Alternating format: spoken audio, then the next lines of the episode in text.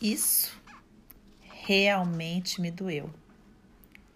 Essa é uma solução que Bert Hellinger aponta em uma sessão de constelação que o paciente se lembra do quanto apanhava do pai e ficou com muita raiva.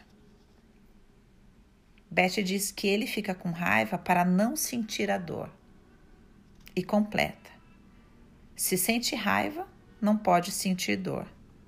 Mas se ele disser, isso realmente me doeu, então passará a outro nível, muito mais introspectivo e forte.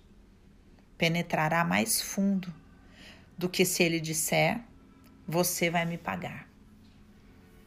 Curioso, né? Esse entendimento está dentro da teoria de Beth que fala de sentimentos primários e sentimentos secundários.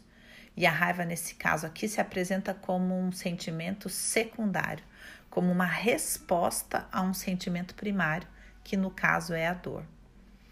Seja como for, a solução é sempre chegar no nível da dor, porque ali nós encontramos um núcleo de força.